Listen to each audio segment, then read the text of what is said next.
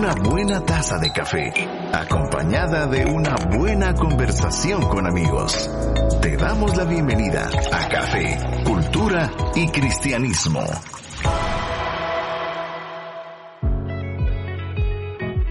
Bienvenidos a Café, Cultura y Cristianismo, aquí su programa favorito de todos los viernes. ¿Qué tal, David? ¿Te gustó mi entrada?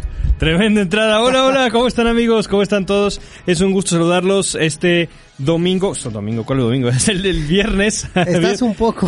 viernes 3 de diciembre, aquí con toda la, la eh, eh, intención, felicidad, este, emoción por poder compartir con ustedes unos momentos aquí con mi amigo Josué.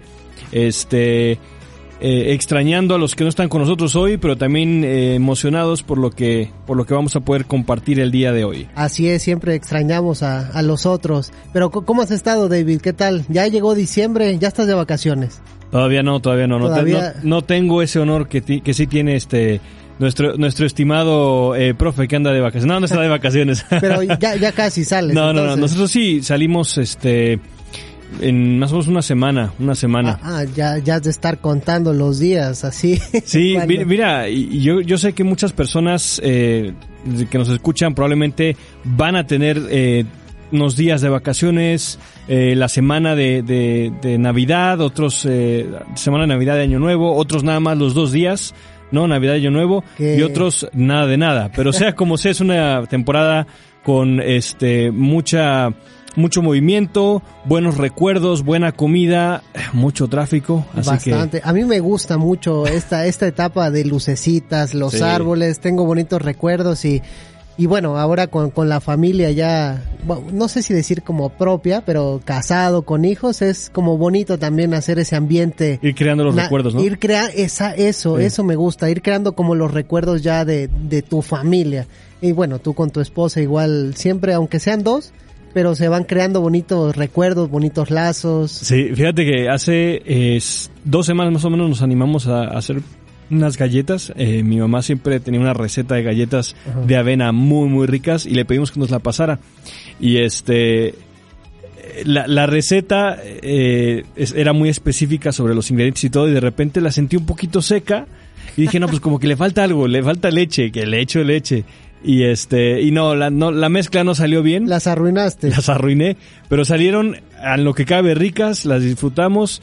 Eh, primera vez haciendo galletas con mi esposa, entonces este, y obviamente, galleta con qué vamos a acompañarlo. Es lo que te iba a decir, ¿con qué lo acompañaron? Con cafecito. Con café. Cultura con, y cristianismo. Y hablando de cristianismo, de cultura. sí, pero, estimados amigos, es un gusto estar con ustedes otra vez, otro viernes más, aquí platicando de café, de cultura y de cristianismo. Y pues obviamente ustedes ya saben que nos gusta la interacción con, con los que nos van escuchando en el tráfico o con los que están en, en fe, o con los que están conectados en Facebook, en su casa, ahí y queremos que nos manden sus comentarios. Ya saben que hay dos vías. Bueno, si estás en Facebook, pues mándanos por Facebook ahí tus, eh, ahora sí que dale like o quizá ya le diste like, pero ahí anota tus comentarios y aquí los vamos a estar leyendo. Y no solo comentarios, sino también mándenos lo que están pensando del tema, de lo que están reflexionando y también, ¿por qué no, David? Que manden si están en desacuerdo con nosotros, sí, sí, sí. que manden, siempre es como bonito, ¿no? Crear esa, ese ambiente donde también podemos decirnos, oye, yo no estoy de acuerdo, tengo esta duda o o X. Así que, y los que van en el carro, eh, yo no les recomiendo que vayan viendo Facebook, mejor vayan pegados al volante y escuchando, pero pueden mandar un WhatsApp al 30 43 88 88 y recordarles que tenemos tres kits de la 98.1 para los que estén escribiendo al WhatsApp al 30 43 88 88 y hay una caja sorpresa mm. de parte de Café Cultura y Cristianismo para los que quieran eh, ganársela, pues ya saben que pueden participar. Y felicitamos a nuestro buen amigo Lolo Urizar. Si estás ahí, Lolo, por favor, manifiéstate, porque tú ganaste la caja sorpresa de la semana pasada. Así que comunícate con nosotros para que te la estemos mandando y pues estés compartiendo qué fue lo que te llegó. Así que un saludo al queridísimo Lolo. Al queridísimo Lolo. Eh, fíjate que yo no sabía, ahí si nos está escuchando Lolo, yo al principio no sabía su nombre. Como siempre era Lolo, Lolo. Yo, yo lo primero que pensé fue Rodolfo. No, Arnoldo, No, Arnoldo, creo, sí. ya no, me- ya no me acuerdo, pero yo cuando le dije, ¿Era mira, Haroldo? Co- co- ah, Guaroldo, ¿no? Lolo, ¿cómo te llamas? Por favor, dinos cómo te llamas. Porque, te- bueno, te cuento que no, no es por ser mala onda, pero yo, como él es un escritor del instituto, Ajá. yo cuando le dije, ¿cómo te pongo? Oye, ¿cómo te llamas? Lolo. Él me dijo, ponme Lolo. Entonces, desde ahí yo le digo Lolo, Lolo, así que, Lolo, igual, si, si nos dices cómo te llamas, tu nombre completo dirán en la clase. Y bueno, yo no sé, tengo aquí una idea, a ver si Amir y Sharon no me regañan, pero para los de para los de la kit, los, que se quieren ganar el kit de la 98.1, yo digo que los dos primeros que manden eh, mensaje de voz al WhatsApp se la llevan. E- esa ¿El mensaje tiene que decir algo? Es, es- no, eh, pues no sé, que, que digan lo que quieran. es una, para la pregunta, No, no solo un saludo, sino que manden algo ahí que yo amo café, cultura y cristianismo, siempre los estoy, o sea, aunque nos den, este, ¿cómo, cómo dirán aquí? Este, espero no, no, no decir una palabra, pero aunque nos digan casaca, pero bueno, ya saben, mándenos su mensaje de voz al 30 43 88 88 y les estamos dando la cajita sorpresa. Los dos primeros y ya el otro va a ser ahí una ruleta en los comentarios. Pero David, estamos tomando café de Sumatra. ¿Qué tal te parece? Ah, está rico, está muy rico. Este, la, la- la primera pregunta que se nos vendrá a la mente es, ¿qué país es Sumatra? ¿Es, un- es un país? No es un país. No sé, tú dime. No. Tú eres maestro. No lo sé, dime tú. Este, no, no, no. Es, es una isla grande eh, que pertenece a Indonesia. Este, y recientemente se ha vuelto muy famoso el café que venden en una cafetería, perdón, una, sí, una franquicia grande de café, este, que viene de Estados Unidos, eh, y es uno de sus productos que más se vende, el café de Sumatra. Eh, y, y pensar, imagínate, pensar que es un café que viaja por todo el mundo. Es lo que ¿no? te iba a decir, tan lejos y Así ¿cuál es, es. la cosa de que sea el café Y tan- porque, exacto, porque es un, porque es un café tan este eh, tan reconocido. Este, para empezar, tiene, tiene sabores muy, muy, muy únicos, ¿no? Muchos han dicho que tiene más cuerpo, mm, cierta baja acidez, este, algunos sabores también que, que le sienten otras personas, este, ya sea eh, un poquito más ah, tierroso le llaman. Yo leí que hasta un sabor medio a tabaco, olor, algo así, eh, medio a tabaco, no sé. Dependiendo, sí, dependiendo del área, ajá, este, y, y lo que caracteriza mucho el café y por lo cual es también muy famoso es porque la región en la cual se hace, eh, si bien es una región bastante cálida, em, es muy húmeda y eh, en el secado del café no es el típico secado em, por el cual, el proceso por el cual pasan muchos otros eh, granos de café. Eh, en Sumatra se le llama el desca descascarillado húmedo, ¿no? Ok. Generalmente el café tiene otro proceso. En el caso de Indonesia, cuando eh, recogen los granos de café, los descascarillan, pero con un proceso de secado distinto. Y debido a que no sufren o, o no llega el, el- el sol directamente en donde están eh, secándose y el proceso es un poco distinto, el café agarra otro tono, ¿no? Oh, otro sabor, eh, más húmedo, este y, y por eso, por tanto las regiones, eh, por las condiciones climatológicas como también el proceso, es un café que adquiere tonos distintos, ¿no? ¿Y tú, tú ya lo habías probado, el café No, Sumatra, nunca lo había eh, probado, nunca lo había probado. No. Mira, yo la verdad te pregunto porque yo cuando lo estoy tomando, eh, yo sé que aquí yo soy el mal tomador de café, pero Sí. eh, yo, yo no le noto mucho, pero yo, yo sí sé que tú, este, a ti te gusta. De hecho, bueno, aquí para que nos vayan conociendo, tú tienes hasta una maquinita así, Sí, sí. donde mueles el café. Teníamos, teníamos una máquina de, de la, la famosa French Press, tenemos Ajá. uno que es ya muy famoso ahora, es un AeroExpress, que es la, eh, se, se comprime con el aire, es decir, se Ajá. crea una compresión de aire, entonces eh, tienes el agua caliente arriba y está el filtro de café, entonces tú comprimes el aire, empujas el aire Ajá. eh, y es el aire el que está empujando eh, el agua caliente para filtrar el café. Pero es como la máquina que vemos en las cafeterías. ¿E- ¿Es esa? el- No, no, el. AeroExpress es como un tubo grande. Entonces ahí se filtra. De ahí está, tenemos la máquina que tú mencionas, es una Ajá. maquinita de las caseras, ¿no? Que te saca el café, este, caliente el shot de Ajá. Em, y también tiene su, su bracito para colocar la leche y, y, y calentar la leche, ¿no? Y también está el tercer tipo que tenemos, no, el cuarto tipo que tenemos, que es eh, pues la cafetera que creo que todos tenemos, ¿no? La de, Oye, tienen varias ustedes, de- o sea que, sí. que ahí van decidiendo cómo hacer.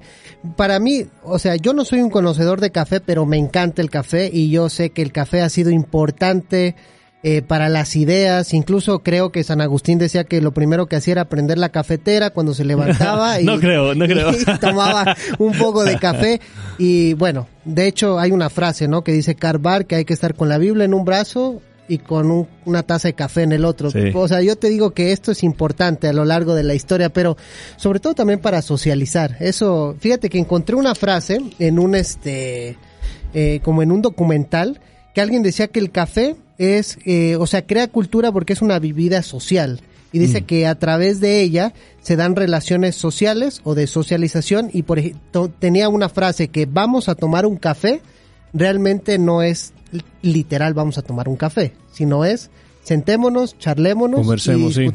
y nos conocemos. Así que amigos, están invitados a tomarse un café con nosotros para seguir con el tema de café, cultura y cristianismo y sobre todo charlar con lo que hoy tenemos planeado eh, reflexionar que es Cristo y la cultura. ¿Cómo se ha relacionado o cómo se relaciona la iglesia con la cultura teniendo como modelo a Cristo y la cultura? Así que no se vayan, estén atentos, escuchen esta bonita canción que va a venir.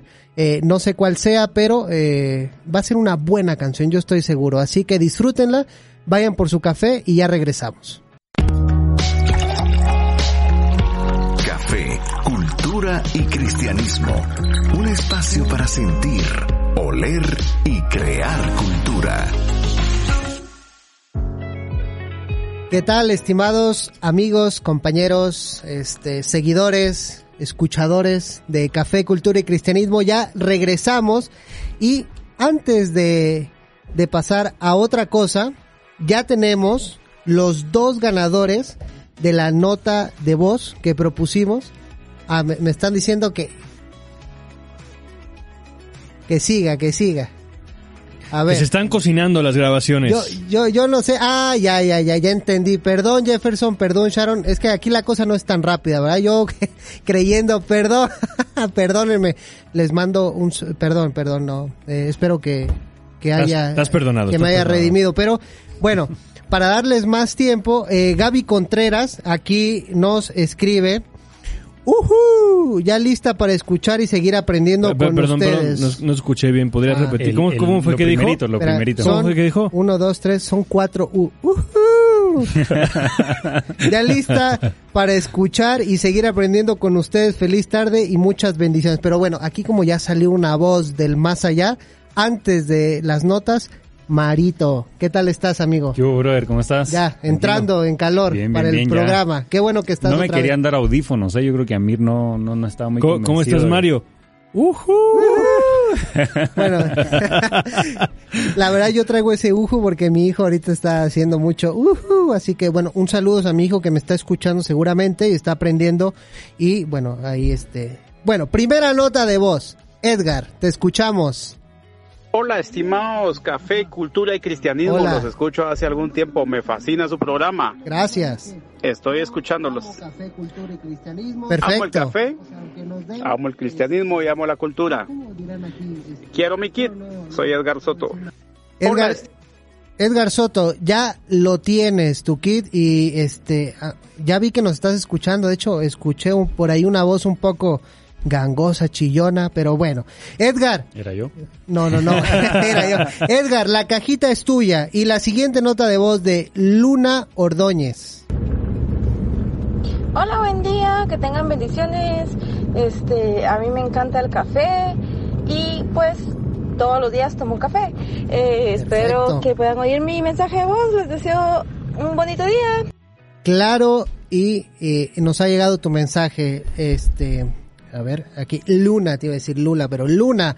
Así que Edgar Luna, felicidades por la cajita y todavía estamos eh, luchando por otra cajita. Escriban, mándenos sus mensajes al 30 43 88 88 en WhatsApp y si no, escríbanos por Facebook. Y la recomendación es de que si va manejando, no nos vaya viendo por Facebook, sino ponga la 98.1 para que no se este, no, no haya ahí ningún contratiempo. Pero bueno, estamos aquí, estimados amigos, para platicar, David y eh, Mario. Y bueno, el tema que traíamos el día de hoy, ¿qué les parece? Cultu eh, ¿Qué?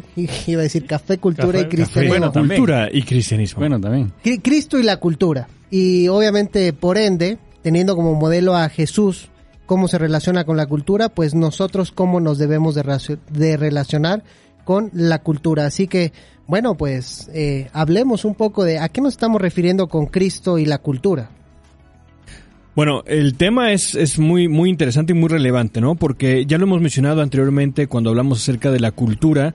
Eh, en los primeros programas definimos qué era la cultura eh, y explicamos un poquito eh, esta tensión que existe, ¿no? Em, ahora bien, cuando nos referimos a Cristo y por ende el cristianismo y la cultura, pues hay, hay, hay momentos en donde eh, tanto las enseñanzas de Jesús el Cristo como también los poderes políticos, las creencias culturales, las prácticas y costumbres culturales chocan o en otros casos se apoyan, se complementan, eh, no, existe conflicto, ¿no? Este, hay culturas, por ejemplo, en donde, y triste, triste el, ejemplo, eh, cuando una mujer se casa y, es virgen, la primera persona con la cual ella tiene relaciones es un anciano de la, de la aldea, ¿no? Este, es una eh, práctica cultural. Claro. Cultural.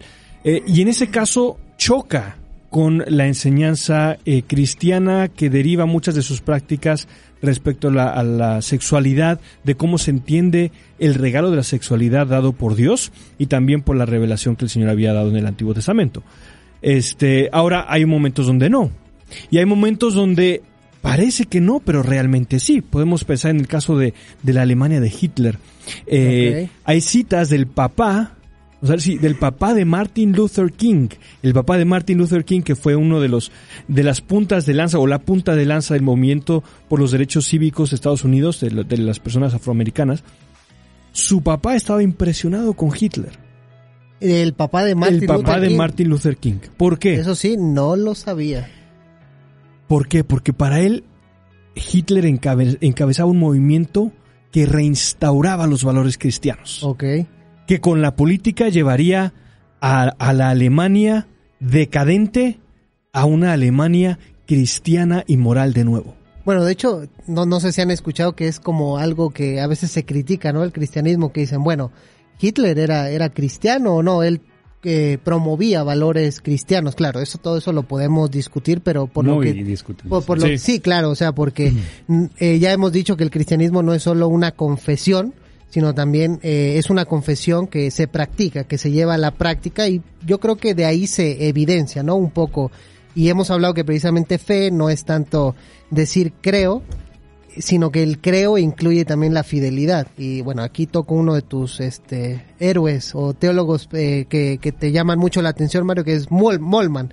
Yo cuando leí eso con Molman quedé impresionado, que decía que la fe es eh, no solo una aceptación eh, de, de, corazón, sino también una vida, que, que implica toda una vida. Entonces, vaya, Molman creo que es muy revelador con todo esto. Sí, es, es interesante porque, bueno, y, no solo él, yo creo que también podemos verlo en Von Baltasar, también él hablaba mucho acerca de la cuestión del testimonio. Y él decía cómo el testimonio es eh, parte integral de la vida de un cristiano, porque es la aceptación también del testimonio de Cristo y del testimonio de Dios que se representa en las Escrituras. Así que un cristiano debe adoptar tanto la vida de Cristo como debe hacerse como Dios revelado en las Escrituras, ¿no? O sea, es una manifestación de, de todo esto. Eh, pero yo creo que hay muchas controversias, perdón el, sonido, pero es un sonido ahí mero chistoso del teléfono. perdón. una ranita, Mario, ahí. A ver, mutealo, mutealo, ponlo cerca del... del... Porque si no, pero Ah, volviendo. ¿Y, ese, es el, ese es el rington de quién? pero a mis hijos les gusta ahí el, el, tonito ese. Entonces, eh, volviendo a todo, a, lo, a lo que estaba, que ya me perdí, pero voy a retomar con otra cuestión. es que para nosotros hoy eh, Jesús eh, en el cristianismo obviamente es la figura central, ¿no? Y Jesús es causa de polémica hoy en nuestra cultura porque Jesús instaura ciertos valores, ciertas propuestas que para, las, la, para la sociedad de hoy o para la cultura de hoy no estarían muchos de acuerdo, ¿no? Entonces ahí volvemos a lo que tú decías al principio. Hay cuestiones donde nosotros venimos y consumimos cultura, copiamos cultura, pero hay otras donde nos oponemos a todo eso. Y hay una forma muy buena de hacerlo también que es una manera apologética de, de, contraponernos a la cultura y también crear cultura. Bueno, y la apologética es también un puente para dialogar con, con la cultura, ¿no? Es decir, eh, hablábamos de que en el copiar cultura, bueno, ahorita yo sé que estamos hablando de mucho, en el copiar cultura es a lo mejor copiar incluso modelos de retórica, de diálogo, y ahí la apologética pues ha, construido puentes. Pero miren, ¿qué tal? Eh, porque la plática entre nosotros surge muy bonita, muy bonita, pero a lo mejor algunos están así como que, bueno, ¿y estos de qué están hablando?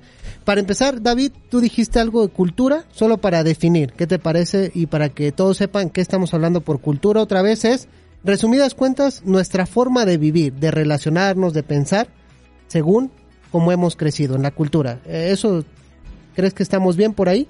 No, no soy antropólogo, así que este y tampoco tan tan versado en filosofía como quisiera, así que te la voy a dejar a ti para que tú lo decidas. Pero sí, se refleja se refleja en prácticas, por ejemplo, en este en idioma, en costumbres, en valores, en valores, en buenos y eh, buenos modales, lo que se considera bueno mal, buen buen modal o un mal modal, por ejemplo, este darle el paso a una persona. Eh, todo, ese tipo es, es el resultado de toda una construcción y, a veces de comportamiento. Esos, a veces esos valores pueden como encajar con los valores del reino o a veces se pueden contraponer. Porque, porque, todos esos dan sentido a la vida. Porque venimos de culturas distintas, es decir, la cultura bíblica no es la misma que la cultura eh, occidental en la cual nosotros vivimos y hay que crear puentes, puede haber coincidencias, pero también puede haber muchas...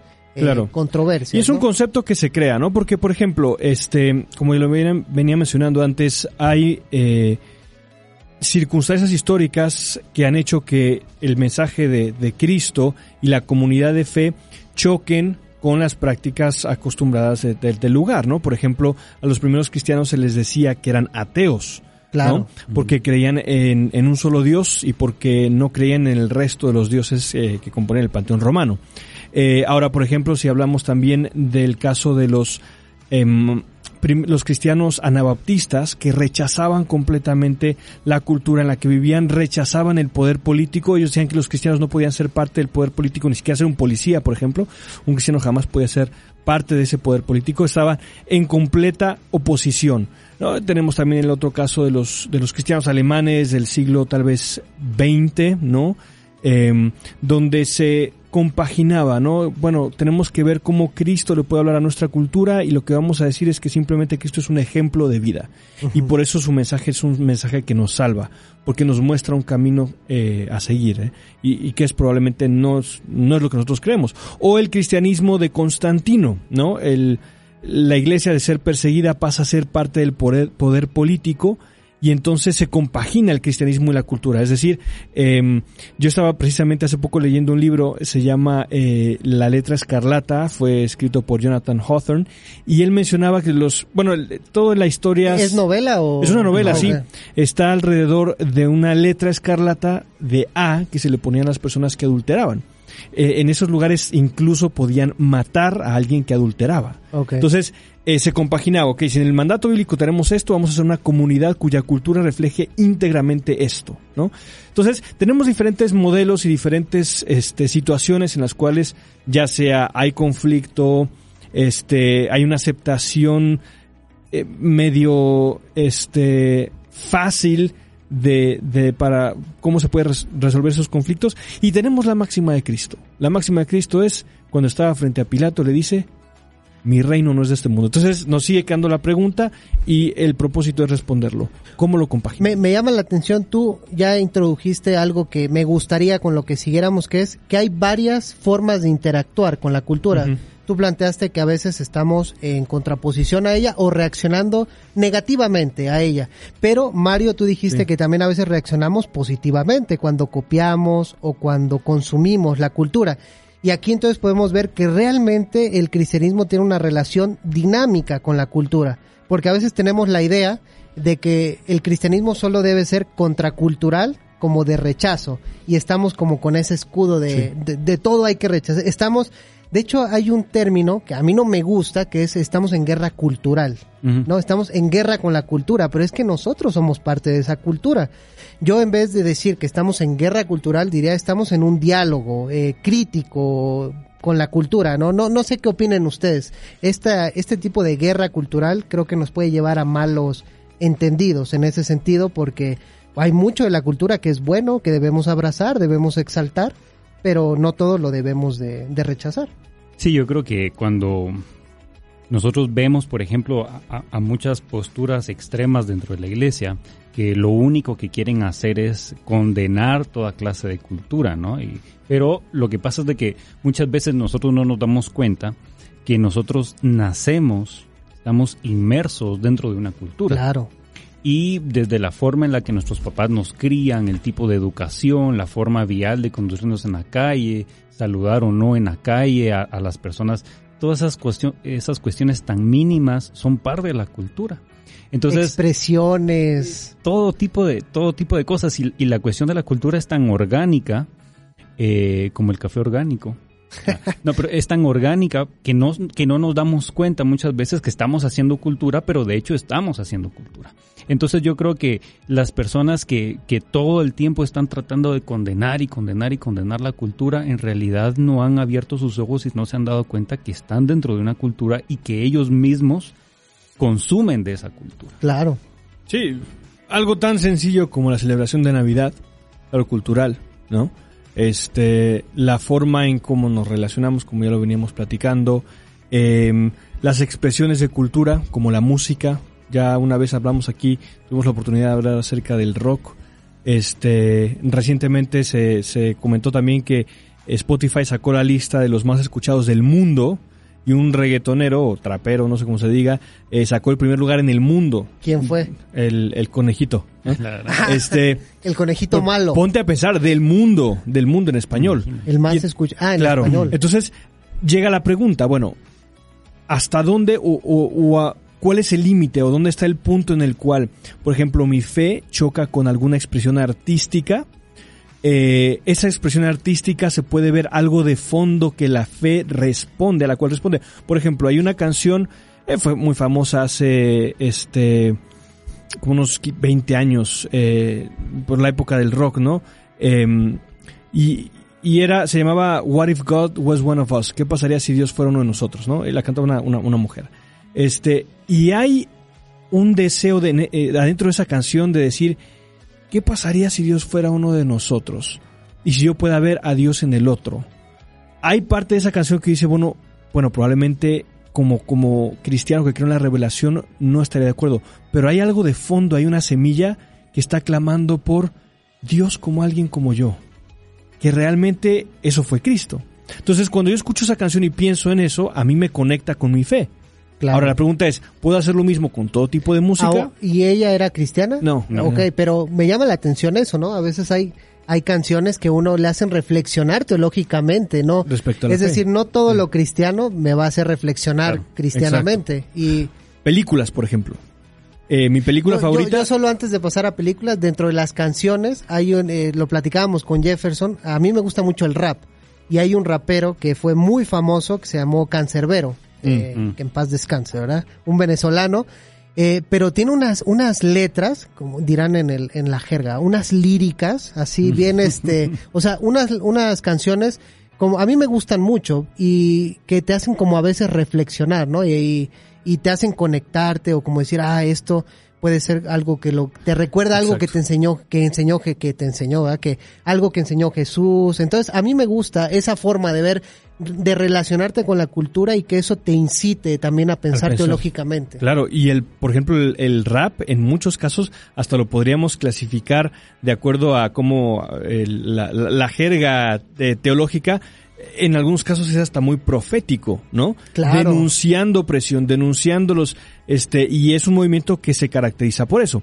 Ahora, películas, ¿no? Eh, en el caso propio, mi película favorita es eh, Silencio de Martin Scorsese. o Uh, peliculón, peliculón. Buena, ¿ah? Mira, ¿La viste, Mario, tú? No, no, no. No, no la has visto. no la he Mario, Bueno, Mario, gracias por habernos visitado. Te vas, a, ver la película. no, no es cierto. Mira, es una película en la cual podemos tender a identificar, primero podemos entender mal el mensaje de la película.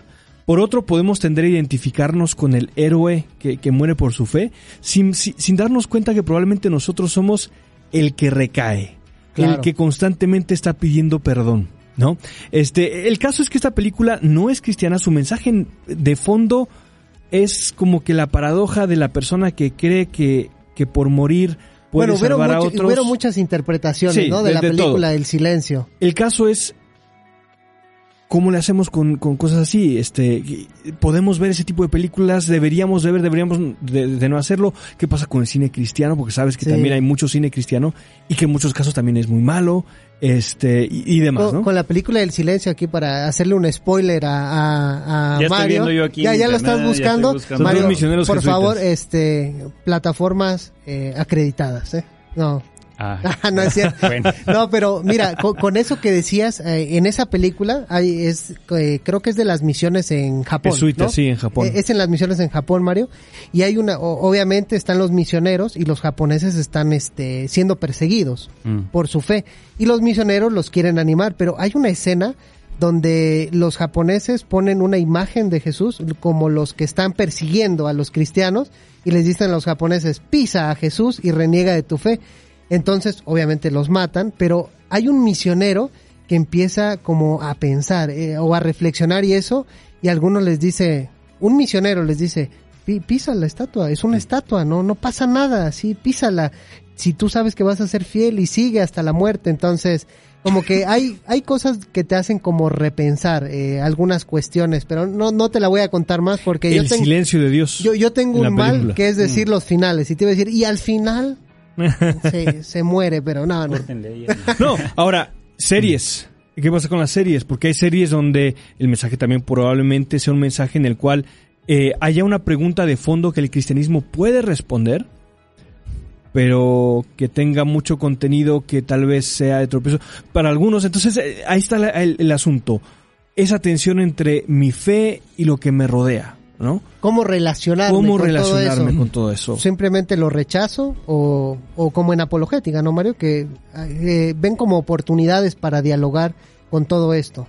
Y es que, y aquí hay otro punto importante acerca de la cultura, es que la cultura no solo es una expresión, sino es un intento también de dar respuesta. Claro. Eh, es, es, una cosmovisión al final de cuentas, es un grupo de personas tratando de dar respuesta a las preguntas más inquietantes de la vida, a las preguntas diarias de la vida cómo tú te conduces moralmente abarca muchos aspectos, no solo el de la moral, sino también cuestiones de significado, de propósito y de visión hacia lo, hacia lo escatológico también. Entonces, cuando nosotros vemos todo este tipo de cosas, literatura, música, arte, eh, nosotros tenemos que darnos cuenta que es la, la humanidad expresándose en su diario vivir tratando de encontrar una respuesta. Y es por eso que nosotros vemos al cristianismo muchas veces contraponiéndose y muchas veces consumiendo y muchas veces creando, porque el cristianismo tiene respuestas para esas preguntas básicas de la vida. Y tiene una forma de, ver el mundo, una concepción de ver el mundo que está... Eh, enfocado prácticamente, digámoslo, en, en, Dios, ¿no? En, en Jesucristo eh, principalmente. Entonces, yo creo que ahí es donde la cultura a veces, como, como lo decíamos, nos, nos rechaza un poco porque ellos están tratando de hacer esta expresión y el cristianismo trae esta otra expresión y hay muchas veces que de una forma muy dinámica se chocan, ¿no? Y, y no se quieren, no se quieren hacer caso el uno a la otra. Pero entonces, antes de ir a la pausa, abogaríamos por estar atentos a lo que la cultura, vamos a ponerle entre comillas, secular, está dando a la cultura en general y estar atentos a eso, es decir, escuchar estas respuestas que se están dando en la música, estas respuestas que se están dando en el cine y nosotros a partir de ahí saber cómo está pensando la cultura y poder contestar a eso. No solamente cerrar los ojos y decir, ah, no, sacaron esta película que no va con los valores y decirle a todos, no la vean, no la vean. Yo creo que ahí hay una, una cuestión muy importante y es el cuestión del cuidado espiritual. Por ejemplo, si tú tienes problemas con la pornografía. Yo jamás te voy a recomendar a ti que veas una, una serie como Juego de Tronos. Claro. Porque no solo es hacer contracultura para nosotros, sino también es un cuidado espiritual. Okay. Entonces ahí es donde nosotros estamos viendo que la cultura es una expresión, como diría Tillich, es una expresión de forma, de símbolo. Pero la religión va más allá porque la religión no solo, no solo toca la cuestión de forma y símbolo, sino va hacia lo espiritual. Okay. Va más profundo. Bueno, perdón, no te puedo dar la palabra, David, porque tengo semáforo rojo. Eso quiere decir que vamos un corte y vamos a escuchar una buena canción, pero ya regresamos. No se despeguen de la programación. Café, cultura y cristianismo. Un espacio para sentir, oler y crear cultura. Me parece. Queremos que, nos ayudes. Así que amigos, ya estamos regresando.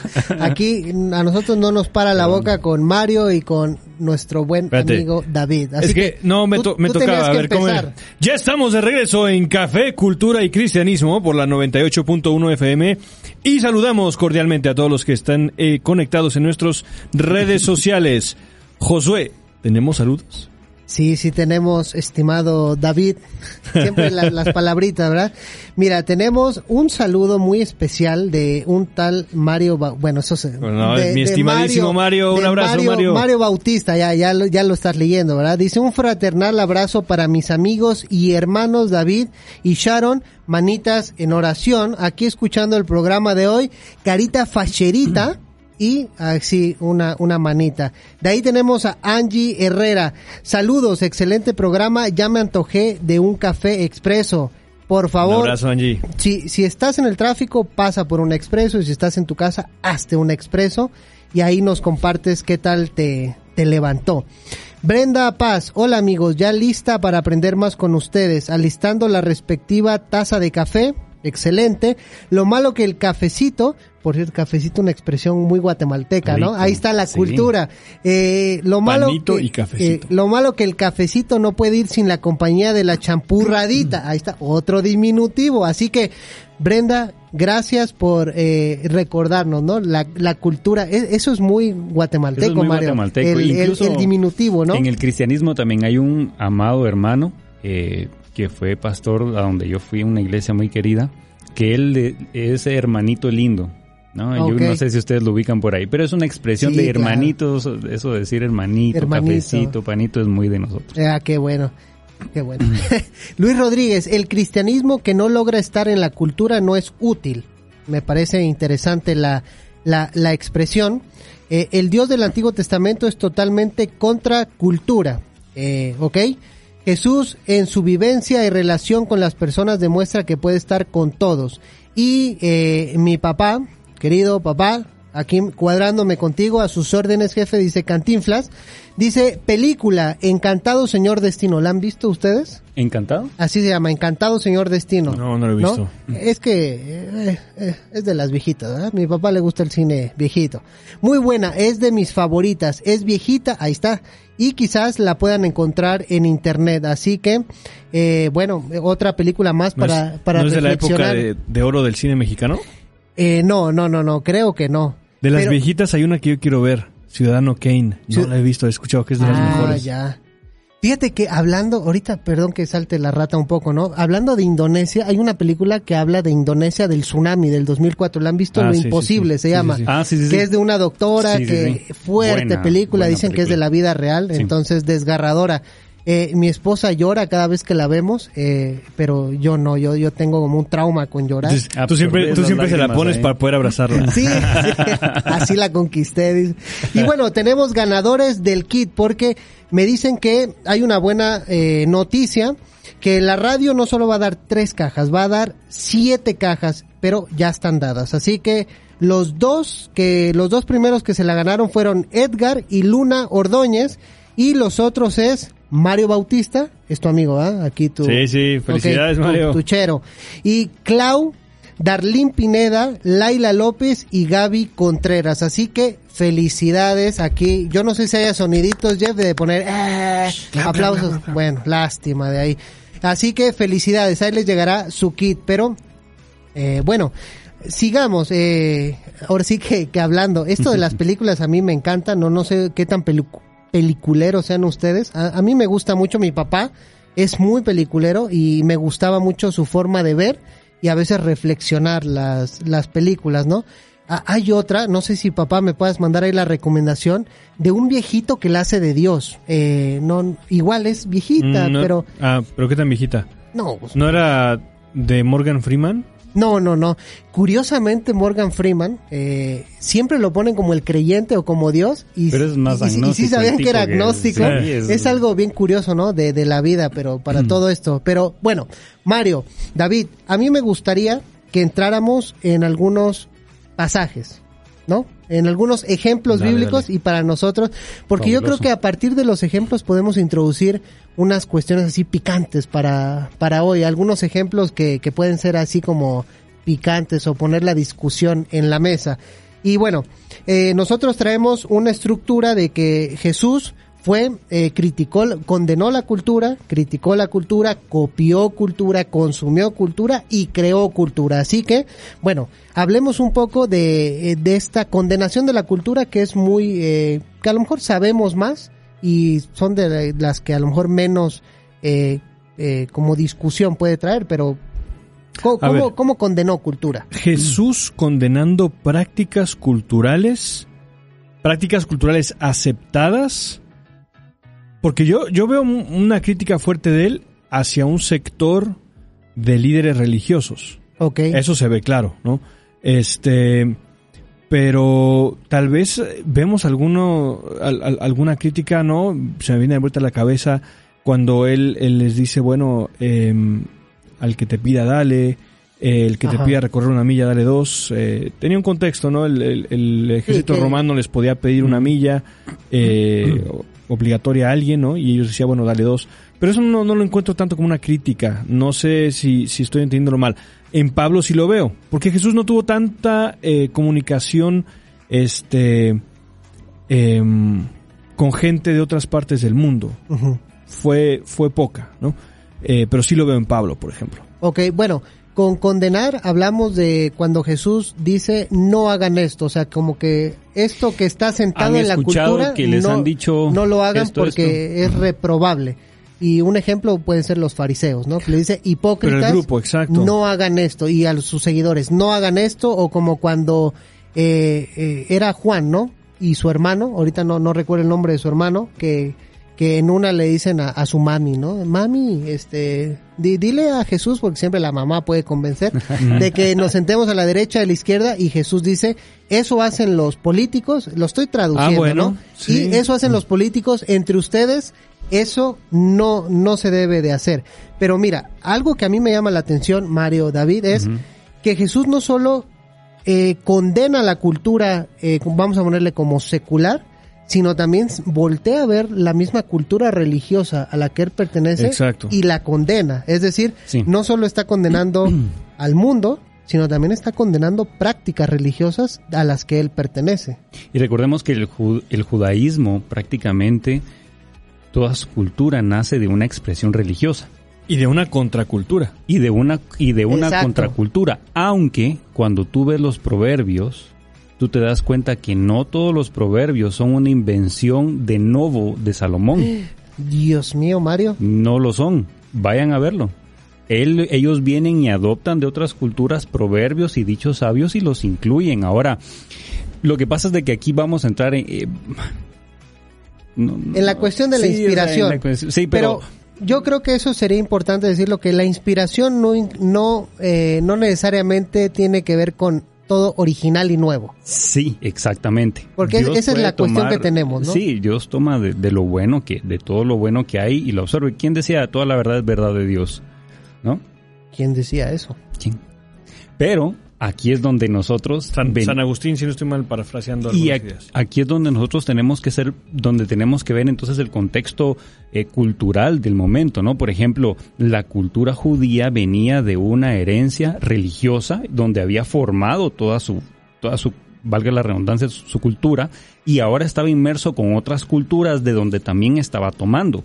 Cuando Jesús viene y critica a los fariseos, también está criticando áreas de la cultura, porque los fariseos son los que enseñan cultura al pueblo judío. Así es. No solo palabras o no solo cuestiones de interpretación y religiosas, sino también prácticas que se llevan a cabo día con día. Entonces, cuando los critica, él está diciendo, vean a sus referentes culturales. Yo les digo que no es solo así la cuestión, sino que la, cosa va más allá. De hecho, está el pasaje, ¿no? Donde este, a mí me llama mucho la atención y, bueno, un caso que hemos comentado es el de Rabí Zacarías. Claro. Digo, no, no tiene nada que ver, pero lamentable, pero fíjate que ah, yo, yo le he estado dando vuelta a esto un poco y hay un pasaje donde dice, eh, los fariseos como explican a Moisés, ¿no? Se sientan en la cátedra de Moisés, lo explican y lo hacen bien, pero no hagan lo que ellos dicen. O más bien no hagan lo que ellos hacen, sino hagan lo que ellos dicen. Esto solo por lo de Rabí, que yo a veces tengo como ese... Habrá, que rechazar. Bueno, pero ese es otro tema, no, no, no hay que saltar. Pero con lo que tú decías, es eso, es decir, los fariseos están creando cultura y Jesús les dice, cuidado, porque aunque vengamos de una tradición contracultural, en estos tiempos sería como la iglesia, no toda tradición contracultural quiere decir que se alinea casi siempre a los valores del reino. Puede haber cuestiones muy condenables dentro de nuestras iglesias. Yo, yo lo veo así. Aquí yo me gustaría este eh, un poquito ir explicando cómo lo entiendo yo de esta manera. Eh, la Biblia y la historia obviamente de, de, nuestra fe, empezando con sus raíces, con, con la revelación que da Dios o el llamado que le da Abraham, por ejemplo, este, o más atrás, Noé, etcétera. Vemos que es como un relato, una historia grande de, de, la, de la salvación y en, ese, y en ese relato, historia grande, podemos ver distintas interacciones. Para empezar, por eso yo mencionaba lo de la contracultura, vemos a Dios diciéndole a, a Israel, yo quiero sacarte de ahí para que seas un pueblo santo, separado. Santo básicamente era separado, ¿no? Mm. santificado, separado para Dios, para que mostraran ustedes en sus e interacciones, en su forma de ser, en sus valores eh, y, códigos morales, eh, quién soy yo. Y eso falló. No porque Dios fallara, falló el hombre. Y entonces eh, envía a los, a los profetas, envía, pasa el tiempo del reino, pasa el exilio, viene Cristo y después vemos, ya cuando Cristo da la, la, semilla de la esperanza, vemos que hay un, un, un momento de crisis. Y eso lo hemos ejemplificado en Pedro. Pedro le dice, bueno, un ángel se le presenta y le dice, Pedro, agarra esta comida que nunca has probado. Agarra mariscos que, que bajo la ley no está permitido. Agarra... Y Pedro dice, no, no, eso es inmundo. Hay prácticas que para mí son muy inmundas, ¿no?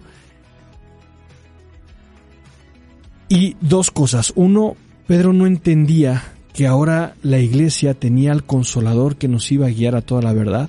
Uno, el Espíritu Santo. Y dos, que de fondo Dios ya había dado el mensaje de salvación que responde a esas inquietudes culturales, a esos deseos de encontrar sentido, que son las que luego este, dañan, perjudican o pervierten las prácticas sociales. Entonces, ¿a qué voy con esto? Con Pedro es que se nos da la clave. Pedro y después en el caso de Pablo, el primer concilio de, eh, Jerusalén, que se les dicen, ¿saben qué? Eh, solo recuerden abstenerse de, de la fornicación y de comer animales con sangre. Lo demás, el espíritu guía. Lo demás es convicción. Entonces, y algo similar pasa con la cultura. A veces nos enfocamos mucho en la apologética de qué es lo que se condena y la apologética también está diseñada para dar puentes. Ok, ¿cuál es el puente que estamos dando? Y para entender el puente tenemos que entender cuál es la necesidad. Cuando hablamos acerca de la diversidad, ¿cuál es la necesidad o cuál es el deseo de fondo? El deseo de fondo es una aceptación para todos. ¿Y dónde encontramos la aceptación real, el amor verdadero para todos? En Cristo. Es muy distinto que yo diga, ¿sabes qué? Brother, esas ideas que tienes están filosóficamente erradas, etcétera, etcétera, etcétera. Tu generación es una generación de cristal. Y sí, pero eso es muy distinto de decir, ¿sabes qué? El deseo que tú tienes y que muchas expresiones culturales manifiestan, de la forma en que ustedes lo están manifestando, probablemente no va a cumplirse y no se podrá realizar, porque quien lo puede realizar es Jesús. Y el mensaje que tenemos de salvación, oye, eso, eso es establecer un puente. A eso es donde yo voy con la apologética. Sí, justamente ese es, el, ese es el punto, ¿no? ver hacia las necesidades de la cultura que trascienden, como ya lo había dicho, las formas y el símbolo y que van hacia la cuestión espiritual. Ese es el punto, ¿no? De la religión. Por eso es de que nosotros vemos que Jesús cuando viene, Él hace contracultura de cierta forma porque Él está diciendo es que la cuestión no es solo lo, que, lo, que se, lo que se muestra del exterior, sino también lo que viene del interior. Pero aquí estamos partiendo ya a una cuestión de la, de la vivencia de la fe, ¿no? Cómo se vive la fe, cómo la vivimos, cuál es el centro de nuestra fe y cómo la expresamos y cómo la vivimos. Eh, y para esto retomo un poquito la cuestión del testimonio. La cuestión del testimonio es muy importante, ¿no? Cómo nosotros damos testimonio como seres individuales, como, como personas, pero también cómo damos testimonio como iglesia. Ok, colectivamente. Porque, porque ese como comunidad.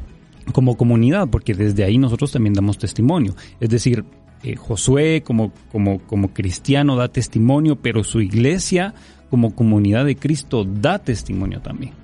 Entonces a través de todo esto nosotros como seres individuales y la iglesia como un grupo, como colectivo, como comunidad, se expresa y es interpretada por la sociedad, es interpretada por las personas que la rodean y a través de eso ellos también absorben cultura. Un ejemplo muy fácil de verlo es la cuestión de iglesias que se mueven hacia los necesitados.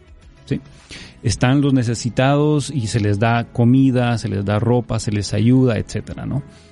las personas alrededor se empiezan a, maravillar porque se empiezan a decir, bueno, ¿y, ¿y por qué es que se despojan de tanto para darle al que lo necesita? Estamos haciendo cultura ahí. Y otras personas vienen y dicen, no, yo les voy a ayudar a esta iglesia. Muchas personas a nuestra iglesia se acercaron a, a darnos víveres porque nuestra iglesia tiene una fuerte ayuda comunitaria, ¿no? Por el lugar donde se encuentra.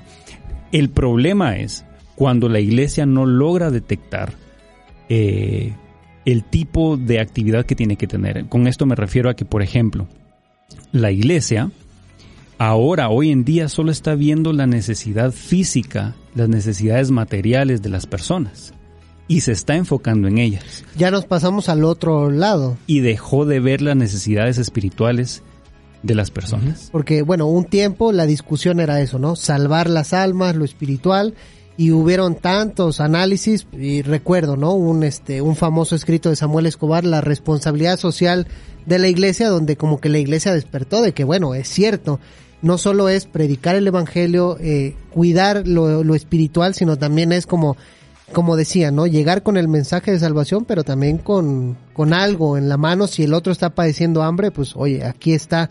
Pero ahorita, como tú dices, ya el otro lado es la tendencia a lo social y muy poco a lo espiritual. No sé si sea por el contexto moderno, etcétera. No, y, sabes qué se me ocurre también que aquí estamos también en una en una tensión entre la forma en que la iglesia hace oír su mensaje y la iglesia crece, o más bien dicho, en muchos casos la religión cristiana crece eh, y, por ende en números y en, y en, y en iglesias cuando deberíamos estar enfocados más en, en el reino y la fidelidad que tenemos hacia el llamado del Señor. ¿A qué voy con esto?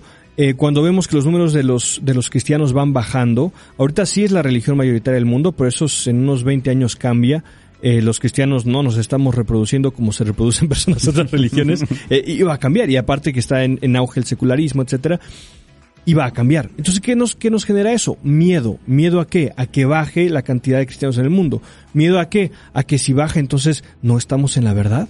Entonces, si hay menos cristianos, entonces este eh, quiere decir que no somos la religión mayoritaria. Me, explico esa idea de, de, malinterpretar números con fidelidad a Dios. Pero por otro lado, el deseo genuino de llevar el mensaje de salvación a otras personas. El problema es cuando ese deseo de conversión se vuelve la meta en sí y lo demás se vuelve eh, cualquier cosa que, eh, digamos, el fin, que es este caso de convertir a otras personas, justifique cualquier medio. Eh, justifique eh, concesiones políticas, en algunos casos que no deberían de existir, eh, justifique el hecho de que ah, si un político dice, ah, bueno, yo les voy a dar esto a, los cristianos, listo, votamos por ti, ¿no? para que, para no sentir ese miedo, para, para no sentir que nuestra religión está, está disminuyendo. Pero realmente, en quién tiene que estar nuestra fe es en el que va a volver y que prometió que va a volver y que sabemos que va a volver y que cuando Él vuelva vendrá ese reino que Él ha prometido, del cual nosotros somos una... Eh, nos deja como una probadita ¿no? al, mundo. Bueno, es que lo que dices yo creo que es por lo de eh, que ha influido tanto cierta cultura dentro de la iglesia que se nos ha cambiado el chip, por ejemplo, con los números, ¿no? Es decir, algo que uno dice, ah, estamos teniendo éxito, que igual es otra palabra muy muy debatible. En lugar de enfocarse en la fidelidad. Estamos teniendo éxito porque crecen los números, pero no nos damos cuenta que eso también viene de nuestra cultura, de cuánto estamos creciendo, cuántos resultados está dando la iglesia eh, en los ministerios, ¿no? Uno dice, ¿cuántos resultados tienes? Y yo he conocido personas que dicen, bueno, es que si no hay resultados vamos a tener que desaparecer el ministerio. Y entonces eso ya es parte de la cultura que ha entrado en la iglesia, que yo creo que es bueno. tiene que, exacto, o sea, tiene que evaluar. Yo creo que es, que es bueno que entren ciertas prácticas, pues de a lo mejor del mundo empresarial, pero siempre hay que tener una mirada crítica, en el sentido de crítica de examinar, de tener un este un diálogo no sé si un diálogo teológico ahorita estoy como tirando palabras, pero un análisis crítico de qué podemos adoptar y qué debemos de desechar porque no va acorde con los valores del reino. Y creo que dentro de eso está lo que tú mencionabas de los números, de ciertas prácticas que ha adoptado la iglesia que a lo mejor hay que ser críticos con ellas hoy día. Sí, es eh, lamentable que muchas veces muchas de nuestras iglesias han perdido el centro, porque lo que se ha adoptado en, en nuestras iglesias es eh, quizá la tendencia a practicar cierta forma de, no sé, de pertenecer a un club social, ¿no? O sea, la iglesia se ve hoy como nos reunimos y ahí somos todos felices porque ahí nos vamos a ver todos, pero dejó Cristo de ser el centro de eh, nuestra liturgia, ¿no? Eh, Ahora va más enfocado al, culto, a que salga bien el culto. A que todo esté bien programado. y, no está mal. No está mal. Para nada. Pero hemos eh, perdido muchas veces el centro, cuál es el centro de, de, nosotros, ¿no? Y aquí es donde la iglesia con la cultura, y esto lo dice mucho eh, el profesor eh, Avendaño, la iglesia tiene que tener estas dos fuerzas, ¿no? Está la fuerza una es la, la que mueve hacia afuera, que es las, centrífuga, y centrípeta. Y la centrípeta, sí, exactamente. y la, la, centrífuga hace que la iglesia mueva hacia afuera, ¿no? Y que empiece a dar toda esa influencia, todo ese potencial, toda esa riqueza hacia afuera. Pero también al mismo tiempo la centrípeta, donde todos venimos y nos eh, donde nos centramos en, en, el centro que tiene que ser el de la iglesia, ¿no? Que obviamente es Cristo. Entonces la iglesia tiene que mantener esa, ese equilibrio entre esas dos fuerzas, entre la centrífuga y la centrípeta. Palabritas, ¿verdad? A mí centrífuga se me viene con la lavadora. Que, que yo leía, ¿no? Centrifugado. centrifugado. Éralo, eh. qué hombre, qué hombre tan este dedicado, muy bien José, muy bien. leo hasta las etiquetas de la, de la lavadora, pero porque no, cuando me dejaban solo, como no las sabía ocupar, era así como a ver cómo se prende esta cosa. Y esa camisa rosa que traes ahorita de desteñida.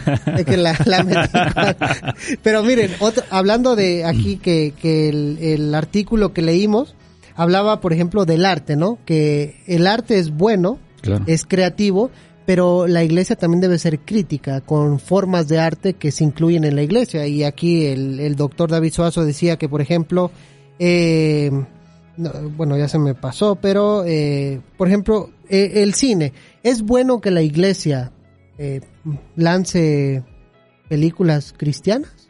Pues o que ocupe el arte como un medio de evangelización, es decir, la música, eh, pues, los deportes, pues yo creo que sí es bueno, pero hay que ser críticos también al adoptar ciertas eh, cuestiones como culturales. Claro. Sí, específicamente en, en el cine, creo que no es tanto eh, el problema en que lo haga, sino en qué mensaje se lanza, ¿no? Hace unos 12 años hubo una película muy famosa, este, que mostraba un mensaje demasiado simplista de la fe. Eh, por, por alguien mandar una red de mensajes de texto, ya toda la universidad decía, Dios no está muerto, ¿no? Entonces, si, si bien estamos en una tensión entre sí esa fe que podría mover montañas, pero la realidad de que se nos ha, ha profetizado incluso en muchos casos persecución, este eh, secularismo y, y, demás. Y entonces, eh, ¿qué, qué, qué tipo de mensaje se le va a lanzar a las personas, no? Eh, por un lado. Y por otro, el, consumir, pues sí, toda la gente consume prácticamente cine, eh, televisión. Ahorita los medios de, de más bien dicho, las plataformas como Netflix, etcétera, ¿no? Todas las que están ahorita HBO, Disney, han hecho que la gente pueda consumir televisión a, ritmo que jamás habían escuchado, o jamás se había escuchado. Y por otro lado, el, el, que la iglesia reconozca que en las, en las películas y en las series hay un potencial enorme. Eh, decía este Arturo Pérez Reverte, le preguntaban a Pérez Reverte si, si, las, si las películas reemplazaban a los libros. Y él decía, en cierta manera, sí, porque son historias, es contar historias. O sea, sí, eh, yo sueno mucho más intelectual si te digo, ¿sabes qué? Eh, acabo, de, acabo de leer Rayuela de Cortázar, eh, a que te digo, me vi la película, me vi la serie de, de Los Juegos del Calamar. Pero realmente en ambas hay una buena, historia. Buena serie, por cierto. Hay una historia que se quiere contar. En una es una historia más absorbente, una historia donde se ejerce menos la imaginación, pero muy visual.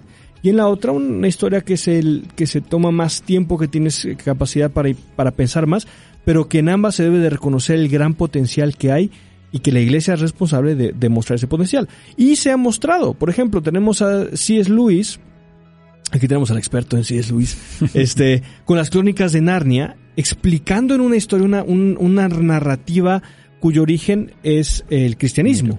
Incluso Tolkien, el Señor de los Anillos, muchos de sus, es más el motivo central de la lucha entre el bien y el mal, eh, se, se, ve, se ve su, su, su, su, impronta católica, ¿no? Entonces, eh, que la iglesia reconozca que hay un gran potencial ahí, pero que también la iglesia al momento de consumir sepa eh, evaluar. Bueno, una crítica que yo había escuchado, por ejemplo, del cine cristiano, a mí no, no me no, no soy muy partidario de películas. Lo que se es que yo tengo un problema con el adjetivo cristiano. De, no, no, aquí Mario me, me, va a corregir, pero yo sabía que C.S. Luis había dicho eh, que el sustantivo cristiano era excelente, pero el adjetivo era muy malo para catalogar, sí. es decir, porque decimos música cristiana. Bueno, hay músicos que hacen Can, eh, can, hay músicos cristianos que hacen, hacen música, música, o filosofía mm. cristiana. Bueno, hay filósofos, hay, pues, te digo que me estoy confundiendo. hay cristianos que hacen filosofía, porque eso de ponerle música cristiana, eh, cine cristiano, filosofía es, cristiana, es eh, puede ser como un poco confuso porque a qué vamos con todo eso. Y aquí tengo que cortar, perdón Mario, ahorita vamos a regresar, no pero... Ser. A ver. Pero, a ver, ¿para qué nos dicen bueno, vamos a regresar y ahorita nos arreglamos con Sharon y con Amir. Así que no se despeguen, vamos con Espérate, otra cancioncita. Tienes que acabar bien. ¿Ya volvemos? Ya volvemos.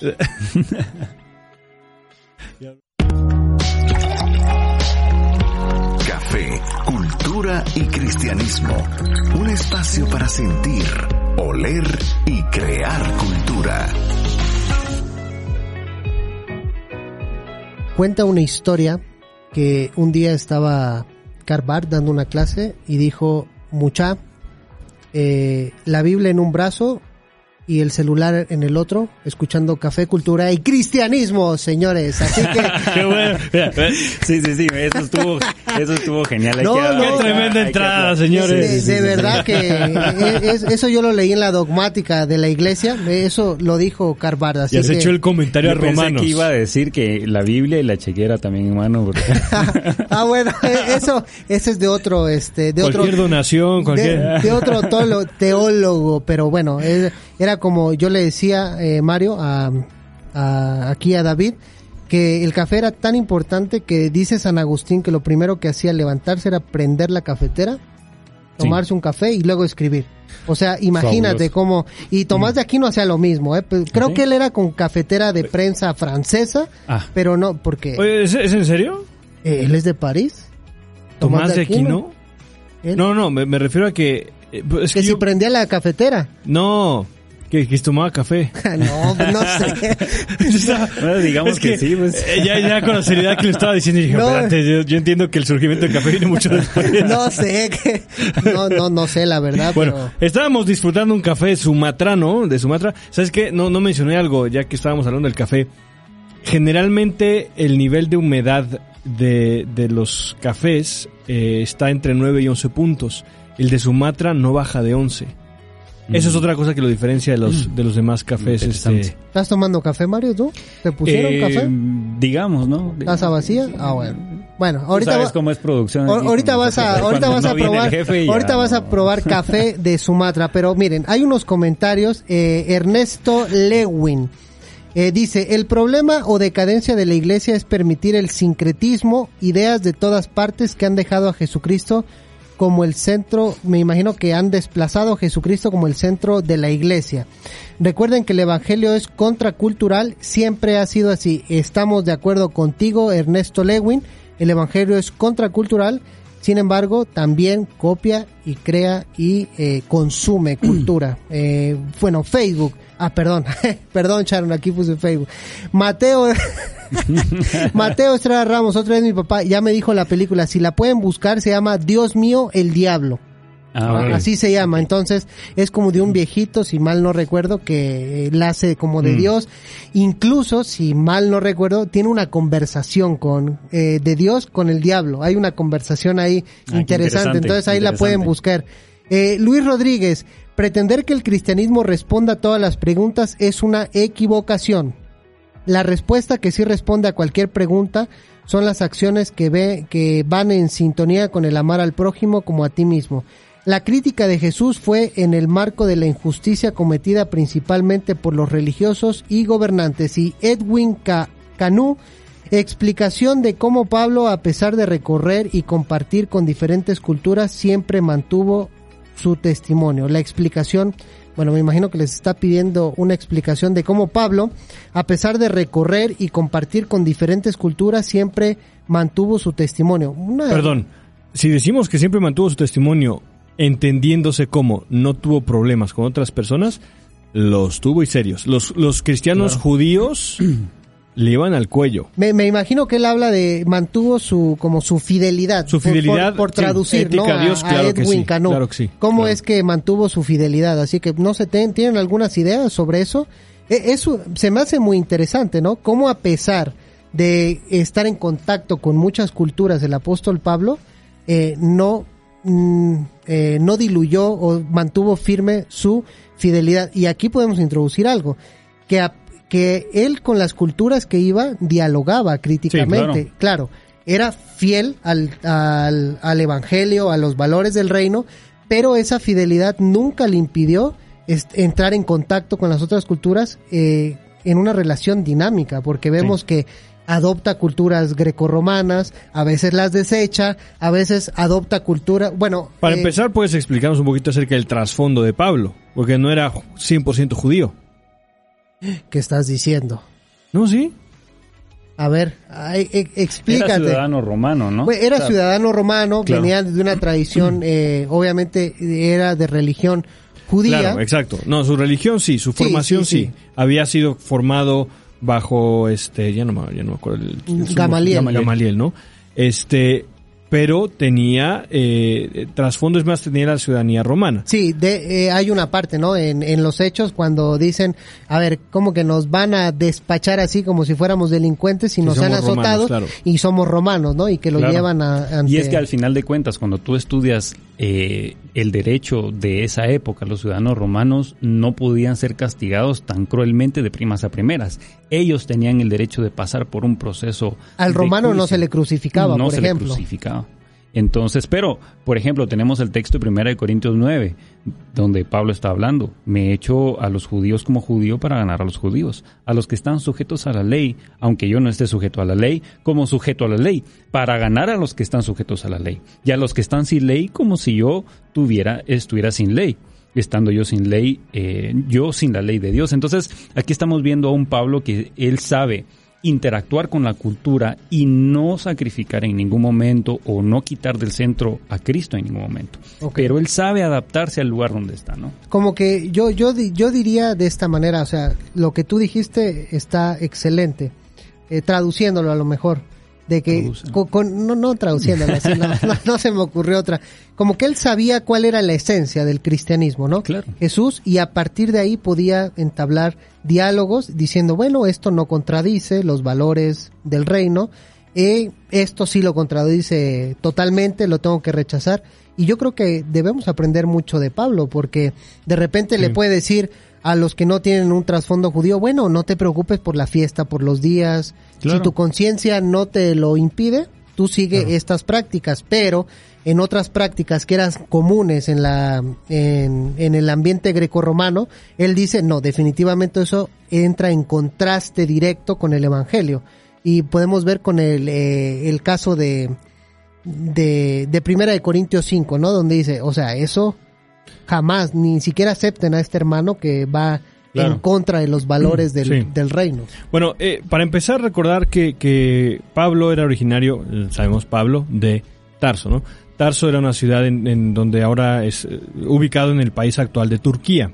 Entonces, eh, por, ser Tarso una ciudad libre, porque había ciudades que, por ejemplo, estamos cuando estudiamos la Biblia y hablamos de Filipos, era una ciudad fundada por soldados, ¿no? Entonces tenía un estatus distinto en el Imperio Romano. Tarso una ciudad libre, entonces cualquier persona nacida en Tarso era un ciudadano en pleno derecho en Roma, según lo, entiendo, ¿no? Entonces, Pablo tenía, eh, y cuando mencionaba, ¿no? Que él, que él no era 100% judío, me refiero a que eh, en cuanto a ciudadanía era romano. ¿no? Ahora, sus padres sí eran judíos, este, ¿por qué? Porque en, a lo largo y ancho de todo el Imperio Romano había muchas comunidades judías. Entonces, cuando vemos que Pablo va a una misión, va, va, y predica a, a este Éfeso, pongamos, va y predica, en muchos lados lo que él primero hacía era llegar a la sinagoga judía y predicaba a los judíos. Entonces, después de hablar con los judíos, también en algunos momentos tiene interacciones con los que no eran judíos. Este, entonces, en muchos casos no hubo conflicto por eso. Ahora, llega a haber conflicto, por ejemplo, cuando lo vemos, como lo mencioné en Éfeso, con eh, que, lo apedrea, ¿no? Este tiene un sí fue en Éfeso que lo apedrearon, ¿verdad? Bueno, lo apedrearon un montón de veces, pero, por lo de Diana, por lo de ah, Diana Artemisa sí, sí ahí lo apedrearon, ¿no? Ok. Bueno, no, este en, eh, ahí lo se va porque realmente a los si bien me acuerdo, eh, ha de ser hechos de ah, es es que lo, están buscando y traen a unos eh, como cristianos al frente pero le dicen a Pablo, unos que lo conocían, que no fuera porque podía poner más color de hormiga a la situación. Entonces, pero hay otras partes donde sí, donde lo apedrean, lo apalean. Exacto. Eh, y, y, había otro grupo de personas que eran los prosélitos, eran extranjeros que eh, simpatizaban con las ideas del judaísmo. Vemos en la Biblia que incluso había una autoridad romana que era en cierta manera un prosélito, ¿no? al menos alguien que simpatizaba. Entonces esta gente, los prosélitos, sabían de qué iba el judaísmo, sabían el sistema ético que se practicaba en el judaísmo. Entonces cuando un prosélito aceptaba ah, el mensaje del cristianismo, entendía todas estas demandas que venían dentro del paquete o, dentro del paquete cultural del, judaísmo. Cuando empieza a haber problemas es cuando eh, se hace mucho más grande la comunidad que no era, no había sido tal vez eh, de, su mayoría prosélitos o no habían sido, eh, no habían pasado por el filtro del judaísmo. Y ahí estamos con el choque de culturas. Y ahí empieza el choque de culturas. Exacto. Ahora, eh, precisamente por eso es tan importante este tema. El primer concilio que tiene la iglesia es el de Jerusalén, donde... Por culturas. Exacto, por culturas. Sí, tiene, eh, no me acordaba de eso, pero eh, buen, buen punto. Y, y la resolución o la, o la, respuesta, hay dos respuestas. La del concilio de Jerusalén, que es, ¿saben qué? En lugar de decir, esto tiene que hacer, esto no, esto sí, esto no, y, y hay cuidadito con que ustedes estén jugando el fútbol los domingos porque el domingo es el día de la resurrección. No. Lo que hacen es, recuerden, eh, no comer animales eh, con sangre y abstenerse de la fornicación. Recuerden eso. El resto se entendía. El resto, el Espíritu Santo iba a dar eh, claridad. Y la, otro, la otra respuesta la vemos en Pablo. En Pablo vemos la respuesta. ¿Qué pasa con los animales, la comida santificada a los ídolos? Bueno, el que come y para él es un cristiano que no representa pecado en él, que lo haga. El que no, que no lo haga. Es que mira, todo esto Cuidado con los débiles, lo que ¿no? conlleva es entrarle duro a, a- como al análisis Y a la cultural, a la madurez y estar como discerniendo porque yo creo que lo que nos gusta y como nos han educado como cristianos es que nos digan qué es, qué debo de hacer, Sí. qué no debo de hacer y cuál es la lista, porque entonces si me enfrento entre algunas situaciones, voy, busco el manual y, ah, ok, aquí, eh, zona de fútbol, ok, fútbol, no debo de, de irle al Real Madrid y- o no debo de, de irle a, a, ¿cómo se llama el otro? A México. Ah, Ah, no. ah. Ah, ¿qué pasó?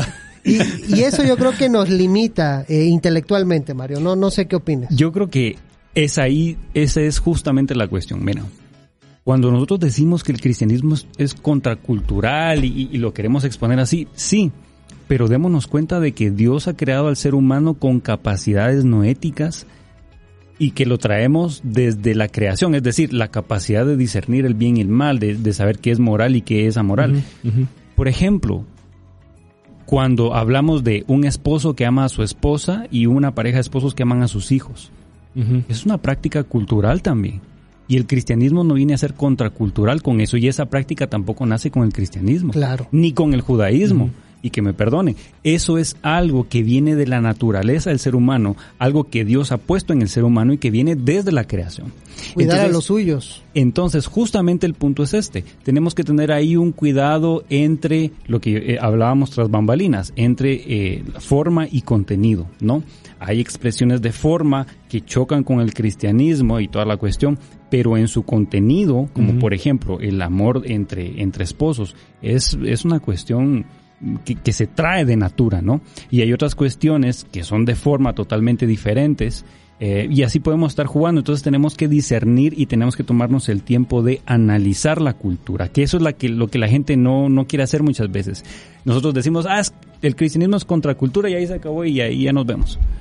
Pero no hacemos ese, ese masticar, ese diálogo, ese y puente. leer, y leer la Biblia, o sea, Y para construir esos Mm. puentes, porque decíamos que podemos ser relevantes, pero totalmente carentes de contenido, vacíos. Claro. O sea, podemos ser eh, como de esos nice y que estamos en la onda y le estamos llegando a la gente, pero Consumir irreflexivamente. y pero no no estamos transmitiendo ninguna cultura o no estamos transmitiendo contenido que esté formando discípulos, pero por el otro lado podemos ser bien bíblicos, pero como bíblicos momia, no es decir, está- estamos pues. hablándole quién sabe a quién, a gente que dicen es que la cuestión no es si es verdadero el cristianismo, sino qué tiene que decirme a mí como un hombre del siglo, bueno, hombre, mujer del siglo XXI. Así que miren el, re- el relojito, ya me están marcando aquí este alto, aquí el, el semáforo, así que tenemos que finalizar, pero yo me la pasé bien con ustedes, me cae muy bien, debo confesarlo. ¿Sí? Gracias, De- menos de- mal, menos ca- mal. Gracias, cada día me caen, cada, cada día me caen mejor. así que fue un gusto estar con ustedes, así que Gracias. No, el placer todo mío de compartir con ustedes y tomar buen café. Y Gracias. ustedes, estimados amigos que estuvieron viendo la transmisión, siendo fieles con nosotros, pues recuerden, nos vemos en el próximo programa y perdona, Mir, yo sé que tenía que decirlo cada fin de, de segmento. Desde aquí te pido perdón, así, este, con un corazoncito en la mano. Pero Amir me recordaba que recuerden que el próximo viernes lamentablemente será el último programa del año, pero regresaremos renovados con nuevas fuerzas, con nuevo look, con nuevo peso. Con para- más cajitas. Con más cajitas para el 2022. Así que nos vemos el próximo viernes para tener nuestra despedida navideña. Así que Dios les bendiga. Hasta la próxima.